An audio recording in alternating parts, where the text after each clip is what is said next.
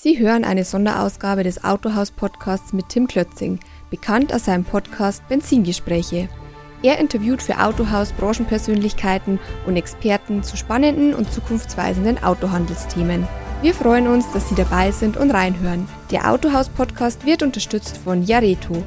Bei Jareto können Autohändler Absatzfinanzierungs- und Leasingangebote von mehr als zehn Finanzdienstleistern auf einen Blick vergleichen, anfragen und abschließen.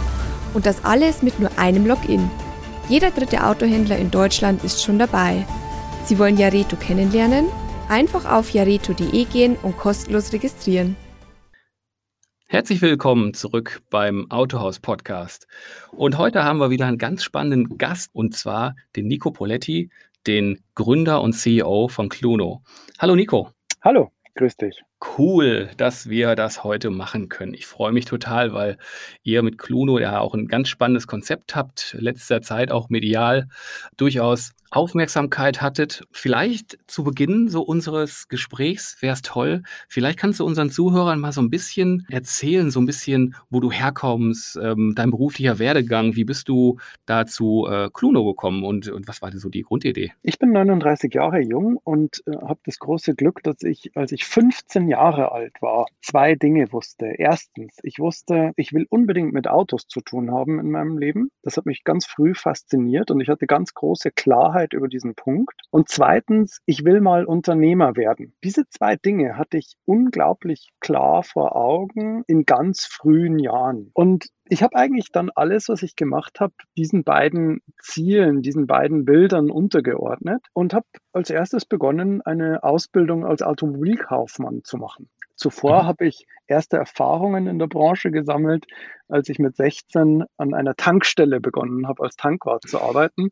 Und das klingt komisch, aber das war eine unglaublich lehrreiche Zeit und ich habe da echt gerne gearbeitet. Das hat viel Spaß gemacht. Ich habe dann eben Automobilkaufmann gelernt, habe gemerkt, okay, also das reicht mir natürlich noch nicht, da muss noch mehr passieren, da will ich mehr erreichen. Und für das Leben als Unternehmer, das mir immer vorgeschwebt ist, muss ich mehr Erfahrungen sammeln und weiterkommen. Ich habe dann beschlossen, nach Kalf zu gehen und dort äh, diesen Abschluss als Kfz-Betriebswirt zu machen. Das war eine tolle Zeit und dann habe ich 2004 diesen Abschluss in der Tasche gehabt und habe dann mich bei Porsche beworben, weil ich begeistert war von dieser Marke und ich wollte unbedingt den Verkauf, den Verkauf von Autos erlernen das ja wirklich schon ein bisschen auch Kunst ist und da muss man auch ein bisschen was beherrschen dafür. Ich habe dann ein mhm. Porsche-Zentrum gefunden, wo ich als Juniorverkäufer anfangen konnte. Damals war ich 23 Jahre jung und habe da begonnen und habe das irgendwie nach, nach anfänglichen Schwierigkeiten ganz gut gemacht und äh, dann hat man gesehen, so irgendwie, der kann das ganz gut und dann ging es äh, ganz schnell und ich war dann Markenverantwortlicher von dem Porsche-Zentrum und dann Geschäftsführer von dem Porsche-Zentrum. Und das war dann so die Zeit, wo ich für mich gesehen habe, das ist alles ganz toll und äh, da habe habe ich jetzt irgendwie ganz schnell Karriere gemacht und bin weitergekommen. Aber mich hat eingeholt dieser Gedanke und diese tiefe Überzeugung, ich will Unternehmer sein. Und ähm, als Angestellter, selbst wenn man so einen tollen Job hat, ist es halt doch noch was anderes. Und dann hat Christina und ich, also meine Frau und ich, wir haben dann beschlossen, wir kündigen unsere Jobs und äh, gehen nach München und gründen dort unser erstes Startup. Das hat damals, hat diese Entscheidung nicht jeder verstanden, weil das schon irgendwie wild war. Zwei junge Menschen haben irgendwie Karriere gemacht und kündigen dann beide ihre Jobs und gehen nach München und gründen ein Startup. Das war schon irgendwie wild. Wir hatten aber da unseren Masterplan sozusagen dahinter und haben dann mit easyautosell.com, also eine Online-Entzahlungnahme für Gebrauchtwagen, das erste Startup gegründet, haben das vier Jahre lang aufgebaut und haben das dann 2015 an Autoscout24 verkauft und das Produkt wurde integriert äh, und es ging da eben um den Verkauf von Autos übers Internet von privat an geprüfte gewerbliche Händler. Ähm, das war natürlich natürlich ein super Erfolg dann und das war, war eine super Erfahrung und wir wollten mehr davon haben. Das war irgendwie so, mhm. so erst, das hat sich angefühlt wie ein toller Erfolg, aber wir wollten da weitermachen. und dann haben wir beschlossen, wir bleiben noch ein bisschen bei Autoscout, lernen da noch mehr dazu und haben dann ähm, 2017 Klono gegründet mit der tiefen Überzeugung, dass die Mobilität sich verändern wird und dass sich auch der Umgang mit dem Auto verändern wird. Da waren wir uns damals ganz sicher, dass da etwas Neues kommen wird. Und dann haben wir Ende mhm. 2017 Klono gelauncht mit dem Auto-Abo und das war quasi der, der nächste große Step für uns. Und ähm, dann ähm, hat er jetzt gelesen, ähm, jetzt haben wir vor kurzem den Zusammenschluss mit Kazoo bekannt gegeben und jetzt gehört Cluno zu Kazoo und äh, wir bleiben mhm. natürlich an Bord und treiben die Firma weiter. Das ist so ein mhm. bisschen mein Werdegang. Ja, das ist äh, schon sehr komprimiert. Da muss ich ja erstmal reingrätschen, wie wir im Ruhrgebiet so nett sagen. Bitteschön. erstmal finde ich das ja äh, fantastisch. Ich wusste ja bei dir jetzt nicht, dass du auch so ein Car-Guy bist, dass du schon in frühen Jahren, das macht ja immer doppelt sympathisch, weil bei mir ging es halt über meine Brüder. Ja. Mein, mein ältester Bruder hatte relativ früh, da war ich noch klein, ein Opel Manta cool. mit Fuchsschwanz. ne? sehr, sehr Und ähm, das hat sich also durch mein Leben durchgezogen und das finde ich, das, das wusste ich bei dir nicht, dass du so tief halt auch verankert bist mit dem Thema Automobil und ja, das ist echt toll. Und du hast jetzt ähm, auch schon ein paar von deinem Werdegang ein paar Sachen da ähm, aufgegriffen, Easy Auto Sale, dass ihr da diese Startup-Geschichte so, du mit deiner Frau so erfolgreicher auch gemacht habt und dann auch dabei geblieben seid, weil das ja deine Passion mit Autos zu handeln anscheinend ist. Höchst interessant. Also, ja, was treibt dich an, habe ich so als Frage mir noch notiert. Du hast schon ganz viel davon gesagt, ne? Liebe zum Automobil, Unternehmer sein. Mhm. Sind das so die Kernfaktoren dabei oder spielt da noch was anderes mit rein? Ich, ich glaube, das sind schon die Kernfaktoren. Ich habe immer Dinge gemacht aus tiefer Überzeugung. Und ob andere das in dem Moment alle verstehen konnten, nachvollziehen konnten, das war mir nie wirklich so wichtig. Ich habe immer Dinge getan aus tiefer innerer Überzeugung heraus. Und so ist auch die Gründung erst von Easy Auto Sale und dann die Gründung von Cluno zustande gekommen. Und dass beides große Erfolge werden, das, das war ja nicht am ersten Tag klar. Aber diese tiefe innere Überzeugung, ich will das so machen, ich bin überzeugt von folgenden Entwicklungen, ich bin überzeugt davon, dass Kunden Folgendes gut finden. Das hat mich immer sehr, sehr stark angetrieben. Und dann auch, wie du gesagt hast, die Leidenschaft zum Thema Auto. Mir hat das immer Spaß gemacht. Und bei mir ist Urlaub, vielleicht ist das ein schönes Bild, Urlaub ist für mich, wenn ich mit dem Wohnmobil unterwegs bin, halt also auch wieder was mit Autos zu tun. Und ich genieße das. das. Mir macht das Spaß, mir macht dieses Thema Spaß. Und ich glaube, dann machst mhm. du Dinge auch authentisch und weil du intrinsisch äh, aus tiefstem Inneren überzeugt bist und, und motiviert bist. Ja, absolut. Wenn, wenn das äh, wenn eine Leidenschaft mit in den Beruf darf, ich formuliere das mal so, ist das natürlich mega. Und ja. das äh, spürt man bei dir, wenn du darüber redest, absolut. Also echt sehr interessant ist es aber doch etwas komplett anderes, denn Kunden, Privatkunden, glaube ich, können sich mit Langzeitmiete, allein schon wegen dem Wort Miete, vielleicht gar nicht so sehr identifizieren als eine dauerhafte Mobilitätslösung. Offensichtlich funktioniert das mit Auto-Abo ganz anders. So haben wir also vor allem viele Dinge nicht gemacht bei Cluno. Es gibt einen ganz guten Grund, wieso wir niemals von Miete sprechen. Das ist keine Miete, sondern das ist ein langfristiges Mobilitätskonzept, das den mehr Freiheit Freiheit bietet. Und der Begriff Abo passt da wunderbar rein. Also, was macht es für den Kunden so interessant? Ich glaube, es sind im Wesentlichen drei Dinge. Erstens Flexibilität. Der Kunde kann sich also entscheiden, ähm, wie lange er ein Auto braucht. Ähm, er kann auch äh, spontan kündigen, wenn er sagt, ich brauche es jetzt einfach nicht mehr. Das zweite ist das All-in-Pricing. Also ich muss mir keine Sorgen mehr machen um Reparaturkosten oder wie viel Versicherung kostet das denn. Also außer äh, Tanken und Betriebsstoffe wie zum Beispiel Scheibenwaschen Abwaschflüssigkeit ist einfach alles dabei. Und das ist natürlich sehr angenehm. Das passt, glaube ich, auch gut in die Zeit. Und der dritte Aspekt ist, glaube ich, Digital Approach. Also ich schließe das ab, ohne mit einem Verkäufer, ich darf das sagen, weil ich selber Verkäufer war, ohne mit einem Verkäufer reden zu müssen. Ich muss nicht den Preis verhandeln. Ich muss nicht die Entzahlungnahme verhandeln. Ich muss nicht falschen, sondern ich nehme mein Handy in die Hand oder ich setze mich an den Rechner und ich schließe das ab und das Auto kommt vor die Haustür. Das ist cool. Das finden die Leute zeitgemäß. So, und das sind die Treiber und das ist das, das, warum Kunden ähm, das gut finden. Ja, sehr spannend auf den Punkt gebracht. Also absolut.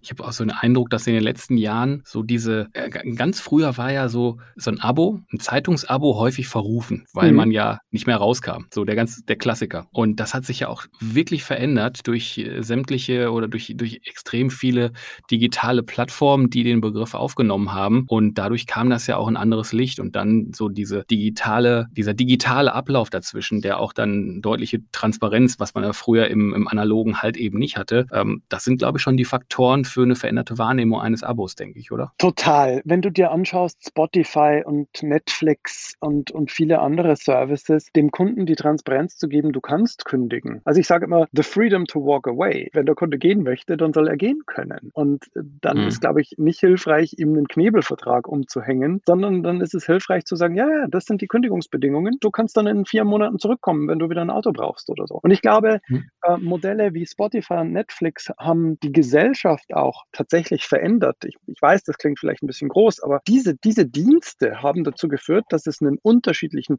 Zugang zum Thema Auto plötzlich auch gibt, dass Menschen da anders drüber nachdenken und vielleicht gar nicht glücklich sind, dass sie sich in einen vierjährigen Leasingvertrag rein verpflichten müssen, wo nach zwei Jahren die Garantie endet. Also das sind so Dinge, das glaube ich, da, da stehen wir vor einer ganz brutalen Weiterentwicklung ähm, des Zugangs zum Auto. Das ist wirklich eine Veränderung. Also das, ich spüre das auch. Ich bin jetzt noch nicht in einem Auto-Abo selber persönlich unterwegs gewesen. Ich bin aber derjenige, also ich würde mir niemals, äh, oder ich, also ein Fahrzeug 48 Monate ist für mich undenkbar. 36 tut schon weh. Ja. Äh, 24, da kommen wir langsam ins Geschäft und da muss man schon lange suchen, um attraktive Deals zu finden letztendlich. Aber nicht jeder ist so halt wie ich. Das ist, ist halt unterschiedlich. Ne? Habt ihr, vielleicht kannst du da aus dem Nähkästchen plaudern, wie lang sind bei euch so Abo-Laufzeiten? Also das ist sehr unterschiedlich. Wir haben die kürzeste Mindestlaufzeit ist sechs Monate und dann bieten hm. wir an zwölf Monate Mindestlaufzeit und 18 Monate Mindestlaufzeit und 24 Monate Mindestlaufzeit. Das ist im Moment das längste, was wir anbieten. Ähm, ob der Kunde, der sechs Monate abschließt, dann im Monat sechs schon zurückgibt oder sagt, ja, ich brauche es doch nochmal zwei Monate, das liegt dann beim Kunden. Und ich glaube, diese Flexibilität ist etwas, das die, das die Kunden wahnsinnig schätzen. Du musst dich eben nicht vorher festlegen, wie lange du ganz genau fährst. Okay, ist aber für euch im Geschäftsmodell ja nicht ganz einfach, wenn ihr nicht genau wisst, wann das Auto zurückkommt. Ich würde sogar noch äh, härter formulieren, das ist eine der größten Herausforderungen des Geschäftsmodells. Es ist ein großer Unterschied, ob man tausende Autos verkauft oder ob man tausende Autos betreibt und gar nicht weiß, wann sie zurückkommen. Das ist ein gewaltiger Unterschied. Und deswegen ist auch der Wert von Cludo sehr groß, weil wir da sehr, sehr viel entwickelt haben in den letzten drei Jahren, das zu handeln, das sehr, sehr schlau zu handeln.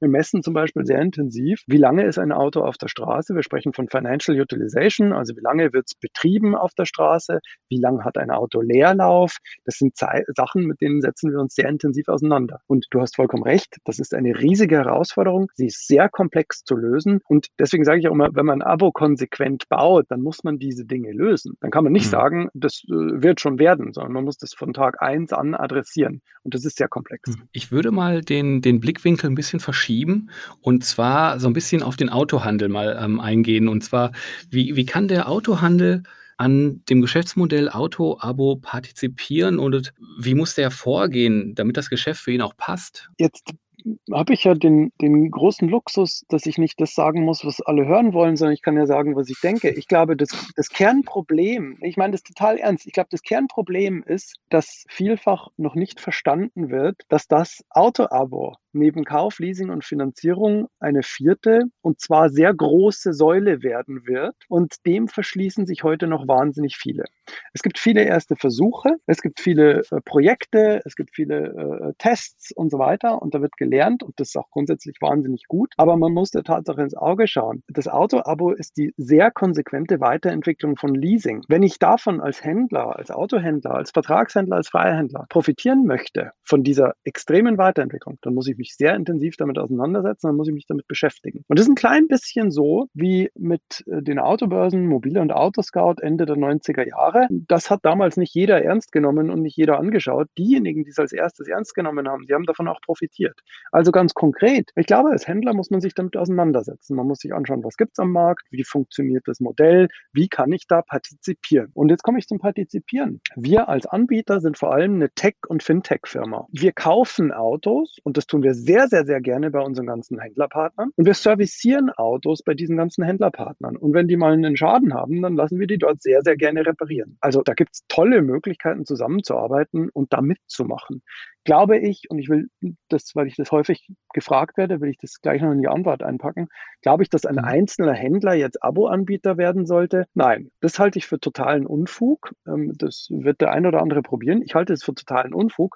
Das ist ungefähr so sinnvoll, wie wenn der einzelne Autohändler vor 20 Jahren beschlossen hätte, ich mache eine eigene Internetbörse. Und das Spannende ist übrigens, wenn man in die alten Autozeitschriften Ende der 90er reinschaut, ich habe tausende davon im Keller, dann sieht man, dass damals gab es wahnsinnig viele Börsen. Jeder meinte, ich muss auch eine Börse machen. Das ist nicht der Ansatz. Das ist kein Modell, das irgendwie lokal beschränkt, da wird es äh, nicht lokal beschränkt kleine Anbieter geben, sondern das ist schon so ein Massenmarkt. Ja, das ist echt, echt spannend. Vor allem ein einzelner Händler, wenn der nicht ein fertiges System irgendwo herbekommt, also die Investition in, äh, in so eine Plattform ist ja immens. Das hat ja so viele Facetten. Ja. Und die haben häufig ja eh schon genug Druck auf, der, auf dem Kessel. Ja. Und du musst die, und du musst die Dinge dann ja auch ultra konsequent machen. Wir haben ein Team aufgebaut von 100 Leuten. Wir haben unfassbar investiert in den ganzen Tech-Bereich, in das Aufbauen dieses Modells. Das ist illusorisch, dass man das irgendwie als Händler nebenher machen könnte. Das glaube ich nicht. Da muss man sich eher überlegen, wie kann ich davon partizipieren, wie kann ich mitmachen.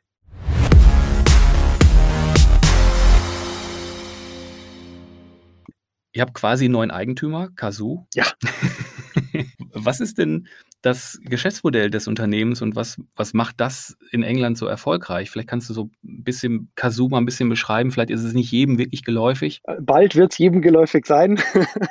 Wir haben viele Freunde in Europa. Kazoo ist äh, zunächst mal ein unfassbar erfolgreiches und spannendes Unternehmen mit einem unglaublich inspirierenden Gründer, dem Alex. Ich habe den Alex kennengelernt. Wir haben uns eine Stunde tief unterhalten. Wir haben uns ausgetauscht über unsere ähm, Unternehmen, über unsere Visionen, über das, wovon wir überzeugt sind. Und dann ging alles ziemlich schnell, weil wir verstanden haben, wir arbeiten beide eigentlich an, der, an, an einer sehr, sehr, sehr ähnlichen Vision und Mission. Und die Kultur unserer Companies ist unglaublich ähnlich. Und er hat den Vorteil, er sitzt in UK und ich hatte den Vorteil, wir sitzen in Deutschland.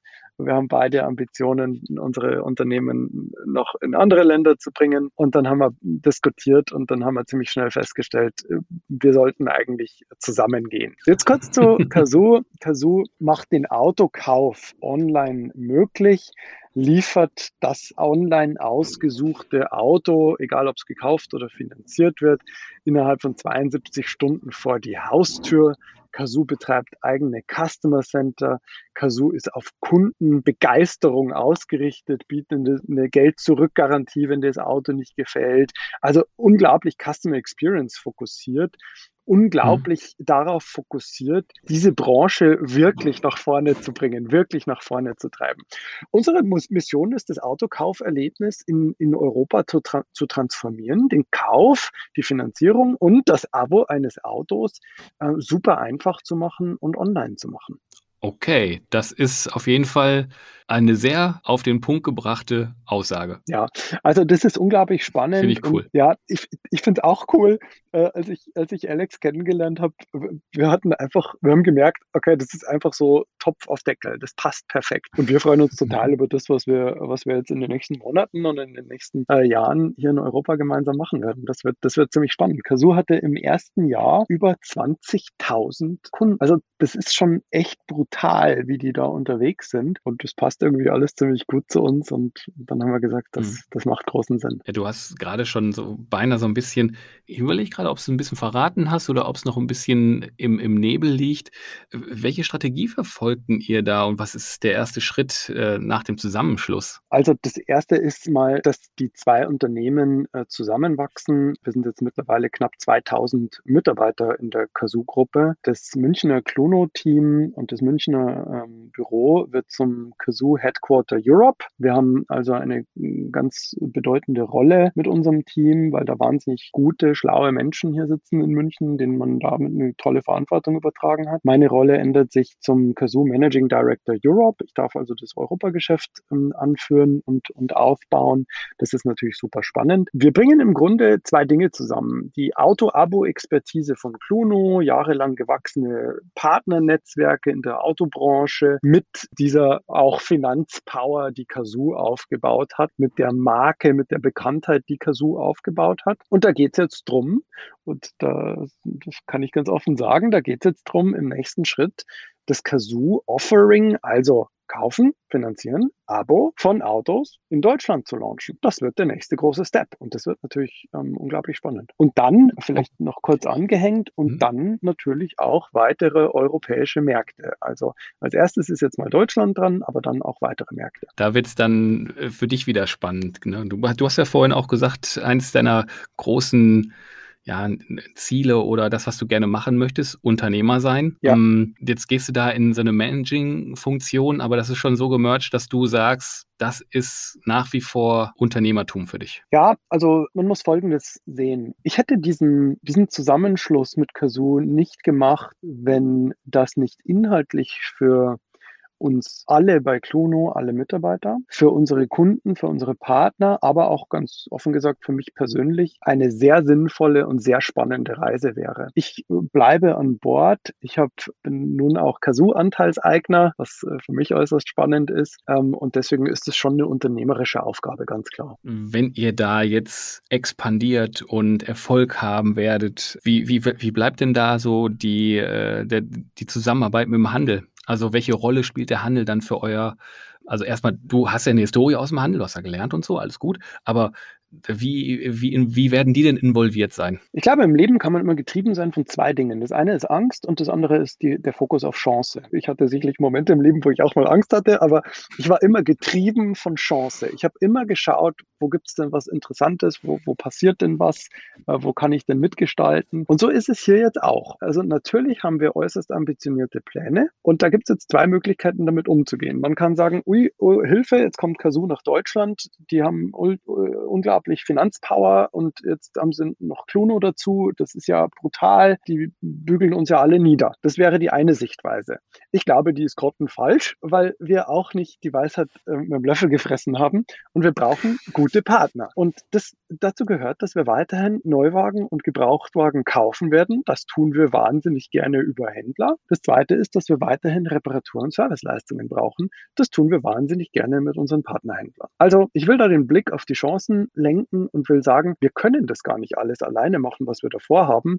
Und ganz konkret, wir kaufen Autos, gerne Neuwagen, gerne Gebrauchtwagen. Wir lassen die servicieren und reparieren und werden das alles nicht selber machen können.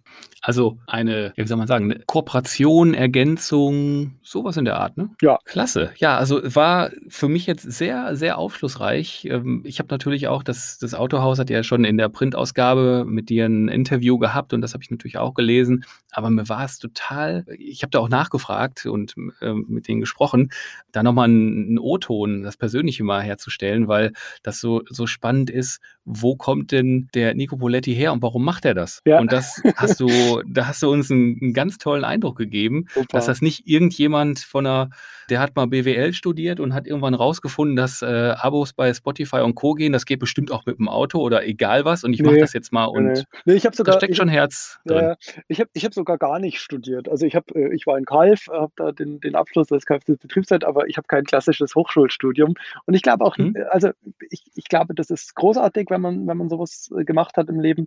Ich habe es nicht gemacht, ich habe es bisher nicht bereut. Ich bin auch so ganz gut vorwärts gekommen. Und ich glaube, es geht äh, viel auch um andere Dinge, um, um, um Motivation, um Blick auf Chancen statt auf Ängste und so weiter. Also da gibt es eine ganze Menge Dinge, die helfen wahrscheinlich noch viel mehr äh, für, die, für die Laufbahn als, als klassisch gute Noten. Ich hatte auch keine guten Noten, ehrlich gesagt, in der Schule. Das hat aber irgendwie auch nicht dazu geführt, dass ich auf die Nase gefallen bin. Also ich für meinen Part ist ja, ich bin nicht der Interviewte, aber ich kann sagen, ich habe definitiv auch keine guten Noten ja. und, und, bin auch ja Gott sei Dank dahin gekommen, wo ich heute bin und mache ja. das mit ganz viel Stolz und, und, und ähm, Spaß vor allem. Ja. Und das erfüllt mich alles. Nico, du ganz lieben Dank, dass du uns oder mir heute Rede und Antwort gestanden bist. Die, die Redaktion lässt noch die folgende Frage ausrichten. Welches Auto fährst du zurzeit? Super. Ja, ja, gute Frage. Also, ich mag ja Autos sehr gerne und das führt dazu, dass ich immer wieder irgendwelche Autos kaufen muss, weil ich da irgendwie Spaß dran habe. Ich habe tatsächlich die allergrößte Freude mittlerweile an meinem Wohnmobil. Ich fahre ein mhm. ganz wunderschönes, tolles Wohnmobil. Das haben wir letztes Jahr gekauft und wir haben da unfassbar Spaß damit, Christina und ich. Und dann habe ich noch Spaß an Autos, die ich, ich fand mir das immer so, von denen ich früher geträumt habe, die ich mir aber niemals hätte leisten können. Und so habe ich zum Beispiel einen BMW Z3 Coupé mit original 6000 Kilometern in Schwarz, ein wunderschönes Auto. Das sind so Autos, die machen mir Spaß, von denen habe ich damals geträumt, die habe ich gesehen als junger Mensch und das, da geht mir das Herz auf. Das sind coole Dinger, äh, die Autos aus den frühen 2000ern, das macht mir Spaß. Ja, danke schön. Also, ich habe zu danken, das war für mich persönlich sehr aufschlussreich. Ich denke, dass da draußen auch viele jetzt auf der Tonspur noch deutlich mehr mitnehmen konnten von dir, von euch, was, was ihr macht und äh, was ihr da in Zukunft vollbringen werdet. Und ja, viel Erfolg dabei und macht was draus, ne? Super, sehr, sehr gerne, Tim. Vielen Dank äh, für die Möglichkeit, hier ähm, teilzunehmen. Hat Spaß gemacht. Äh, Freue mich. Dir auch alles Gute.